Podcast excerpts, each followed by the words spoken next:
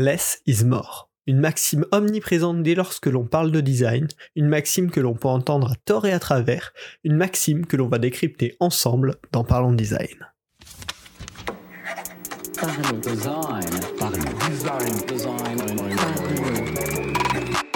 Votre podcast Parlons Design saison 4 est sponsorisé par The Kakatoes Theory, le site des produits designers.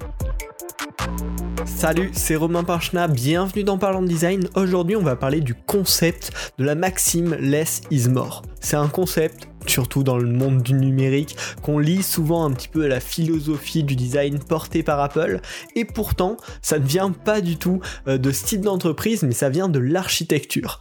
Euh, c'est un concept, une phrase qui a été notamment popularisée par l'allemand euh, Ludwig Miles van der Rohe, J'espère l'avoir bien prononcé.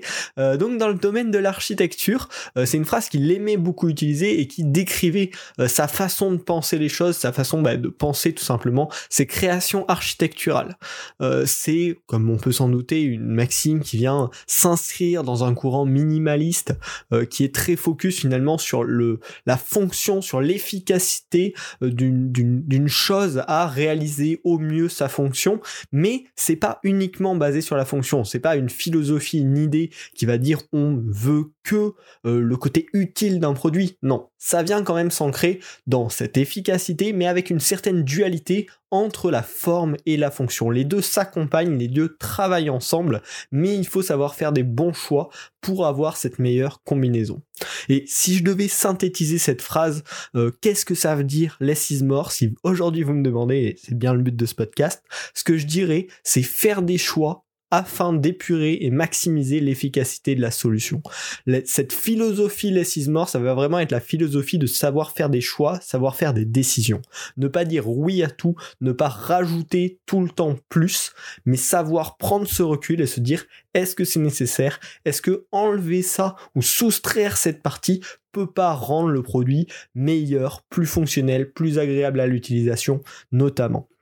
C'est vraiment cette philosophie de poser les bases, pour reposer les bonnes questions et ne pas toujours vouloir construire dessus, mais savoir déconstruire pour mieux construire.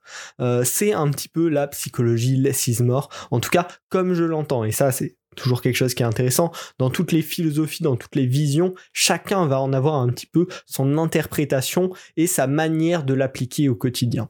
Euh, je vous ai donc prévu plein de petits exemples au cours de cet épisode pour voir comment ça peut s'appliquer et euh, bah, surtout nous ensuite vraiment dans notre métier de designer numérique, designer d'interface, à quel moment on peut euh, se raccrocher à cette philosophie pour se poser les bonnes questions.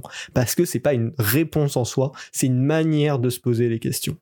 Donc finalement, les is more en trois points euh, pour aller un petit peu plus en profondeur dans le sens d'une philosophie comme celle-ci.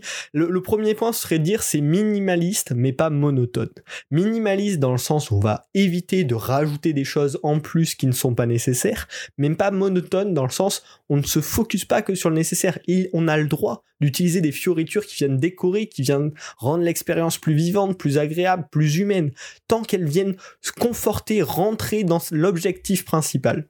On n'est pas dans du minimalisme où on veut tout enlever à tout prix pour avoir le produit le plus pur, mais dans du minimaliste intelligent dans du minimaliste qui vient répondre à une problématique de la manière la plus élégante possible. Le deuxième point qui correspond pas mal à cette philosophie, c'est l'idée de savoir sélectionner et remettre en question l'existence des éléments. C'est ce que je disais un petit peu tout à l'heure, prendre ce recul-là, savoir dire on a tel projet, aujourd'hui on a cette base-là, on veut atteindre tel objectif que ça ne remplit pas aujourd'hui, qu'est-ce qu'on va remettre en question, qu'est-ce qui est absolument intéressant, qu'est-ce qui peut poser problème? Et prendre ce recul sur l'existence de chaque composant de la solution pour comprendre intrinsèquement leur fonction et ce que ça apporte et pouvoir ainsi prendre les bonnes décisions derrière. Et enfin, le troisième point, ce serait vraiment la forme au service de la fonction, mais la fonction accompagnée par la forme. Les deux vont ensemble, les deux travaillent ensemble et on peut pas les dissocier. Et ça, c'est quelque chose qui peut être un peu étrange où euh, aujourd'hui on entend vraiment cette séparation entre l'UX et lui et pourtant euh, cette philosophie du mort ne peut pas euh, comprendre, ne peut pas détacher ces deux parties pris. Euh, parce que ces deux parties-là, ben, elles, travaillent ensemble et l'une ne peut pas aller sans l'autre et euh, la forme va aider à la compréhension de la fonction, au plaisir d'utilisation de la fonction, euh, quand la fonction est absolument nécessaire pour que la forme puisse exister. Donc c'est vraiment tout ça, euh, cette philosophie qui en fait encadre beaucoup du métier de designer en tant que tel. Savoir faire les bons choix, remettre en question et euh, trouver un, savant mélange qui va permettre de répondre à une problématique. Des exemples de cette, de cette philosophie qu'il représente vachement bien dans plein de domaines, j'ai noté un premier cas dans l'imprimerie quand on va créer une police d'écriture qui est optimisée pour utiliser un minimum d'encre, donc less, on va en utiliser moins, en gardant une excellente lisibilité, là on va avoir clairement l'application de ce principe less c'est-à-dire on va se débrouiller pour utiliser moins de ressources tout en produisant un résultat tout aussi agréable, voire plus agréable à la lecture. Et là, voilà, c'est exactement cette résolution. Au lieu de se dire comment on peut euh, améliorer cette police en rajoutant des détails, en rajoutant du, contenu, des, des fioritures, on va dire qu'est-ce qu'on peut enlever pour que ça reste tout aussi agréable, mais qu'en même temps on ait une capacité de production optimisée si on revient un petit peu plus dans les produits du numérique, et on a cité Apple tout au début, moi un exemple que j'aime bien c'est la Magic Mouse. Alors la Magic Mouse, c'est la souris d'Apple, vous en avez sûrement déjà entendu parler parce qu'elle fait pas mal de débats. Euh, et là, c'est vraiment la simplification de l'objet de la souris incarné, c'est-à-dire c'est une seule surface lisse qui permet à la fois de cliquer, de scroller, de faire des actions à plusieurs doigts, et ils ont vraiment simplifié la souris au maximum visuellement tout en gardant toutes les fonctionnalités, même plus que les fonctionnalités d'une souris classique. Sur la plupart des souris, on peut pas du tout faire de gestes avec plusieurs doigts pour activer des actions euh, annexes et eh bien là on le peut alors qu'elle paraît c'est un objet qui paraît plus simple. Euh, après là des fois on peut avoir l'opposition du less is more, euh, ils sont tellement dans cette philosophie Apple en tout cas sur ce produit là que ils ont voulu euh, mettre la prise de chargement en dessous de la souris pour que visuellement justement ce soit parfait, ça, ça paraisse hyper simple comme objet mais du coup ça crée derrière une, une, situation complètement illogique où on peut pas utiliser la souris pendant qu'elle charge. Mais en tout cas sur le principe même de l'objet où on a juste une surface lisse qui permet d'accomplir énormément de choses par rapport où la plupart des souris sont une surface avec quelques boutons mais qui permettent finalement un nombre d'actions limité. Là, c'est l'application de ce genre de philosophie. Mais ça peut s'appliquer dans un cadre encore plus grand. Dans le quotidien, euh, avoir moins d'objets, c'est avoir plus d'espace libre recevoir moins de notifications, c'est avoir un esprit plus libre. Et du coup, il y a plein de, de petites choses comme ça du quotidien où en fait on se rend compte que si on enlève cette partie-là, on se libère euh, l'esprit, l'espace, euh, le temps pour quelque chose d'autre. Et donc en fait c'est vraiment euh, toujours cette idée-là, c'est de qu'est-ce qu'on peut enlever si c'est nécessaire pour gagner dans notre côté. Si on prend l'exemple de Parlons Design, vu que vous écoutez actuellement ce podcast, peut-être que certains d'entre vous étaient habitués depuis quelques épisodes à suivre la vidéo, j'ai décidé à partir de cet épisode de supprimer la vidéo.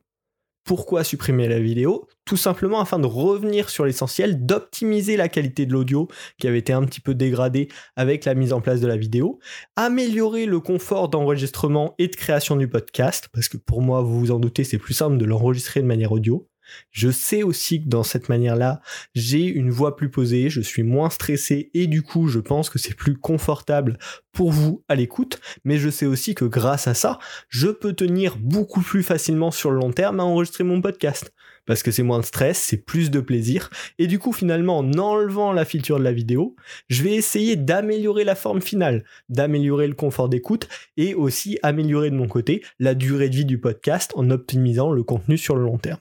Donc ça peut être plein de cas comme ça où enlever une partie des fonctionnalités, enlever une partie de l'aspect visuel peut rapporter derrière une qualité ou du contenu caché en fait euh, et finalement la forme visuelle apparente n'est pas toujours le la couverture euh, de, de ce que de la valeur apportée derrière. Donc l'idée c'est de remettre en question l'existence des différents éléments pour voir ce qui apporte du bénéfice ou pas et voir ce dont euh, ce qu'on peut en tirer tout simplement.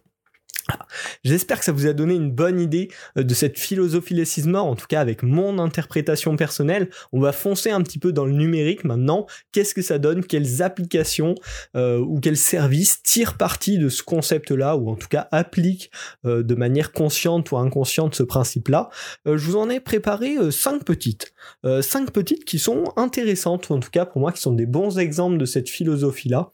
après c'est pas parce que ce sont des bons exemples de cette philosophie-là qui sont été créé avec cette philosophie-là. Hein.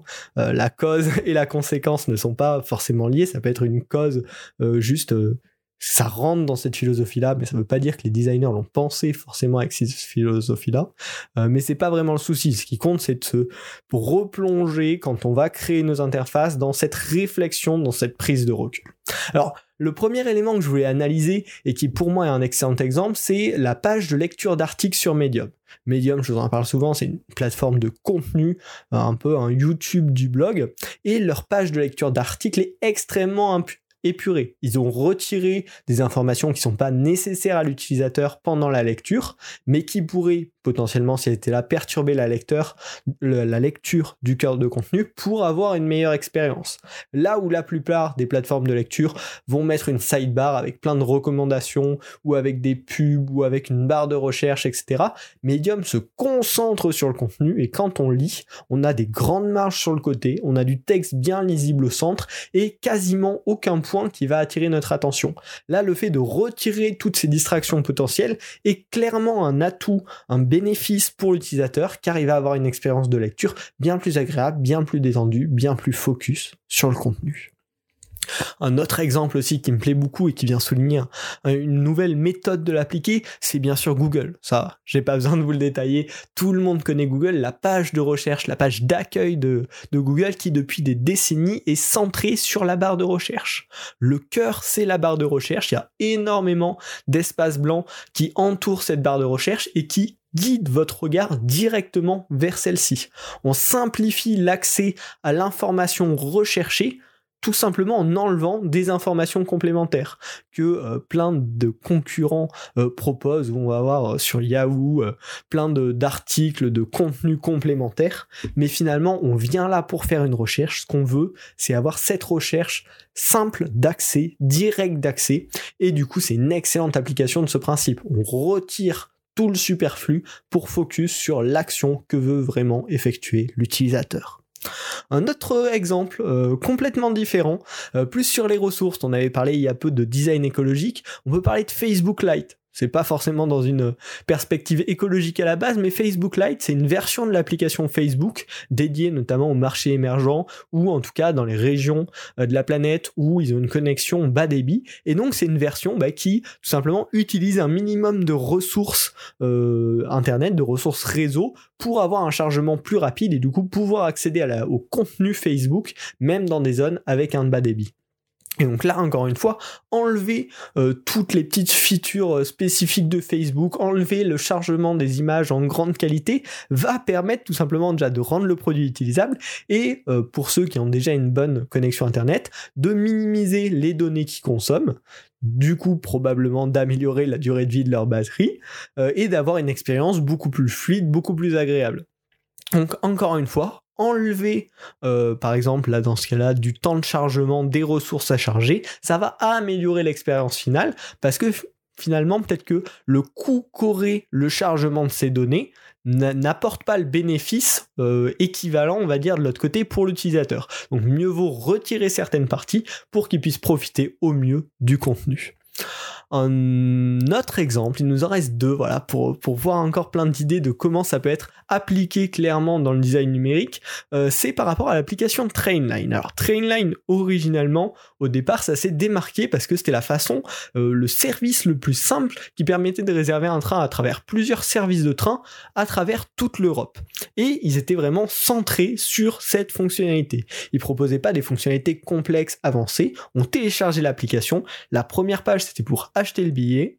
Euh, on avait bien sûr tout le processus qui regroupait énormément de compagnies de train en un seul endroit. On n'avait pas besoin d'ouvrir cinq onglets de cinq sites différents pour pouvoir comparer les différentes possibilités ou pour assembler euh, des trajets de la SNCF et euh, par exemple d'une compagnie de train allemande.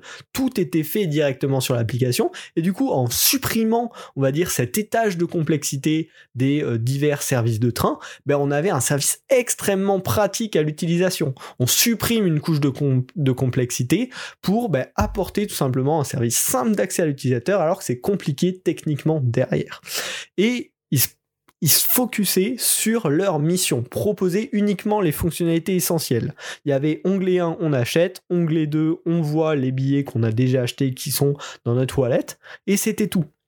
Ça a un petit peu évolué au fur et à mesure du temps, mais Trainline original, c'est vraiment ce qui lui a permis de se démarquer. On enlève des couches de complexité, on se focus sur l'essentiel et on présente un produit qui répond à un besoin spécifique mais extrêmement bien et de manière très simple l'utilisateur. Voilà, c'est on a fait le tour. Euh, j'espère que ça vous aura donné des idées, ça vous aura un petit peu éclairé sur cette philosophie du less is et ça vous aura aidé à vous faire votre propre opinion de celle-ci, à peut-être aussi euh, créer votre interprétation à vous, hein, parce que c'est toujours ça. Faut euh, la comprendre de la manière qui nous convient le mieux, qui nous ressemble le plus, qui va nous aider dans notre travail. Après, il faut bien sûr pas trop la déformer, hein, sinon faut tout simplement partir sur une autre philosophie, mais chacun va avoir un petit peu son interprétation et du coup, euh, j'espère pouvoir en tout cas vous avoir transmis des bons principes, des petites idées qui vous aideront dans vos projets. C'est une philosophie qui est vraiment intéressante et qui est pas si extrémiste que ça.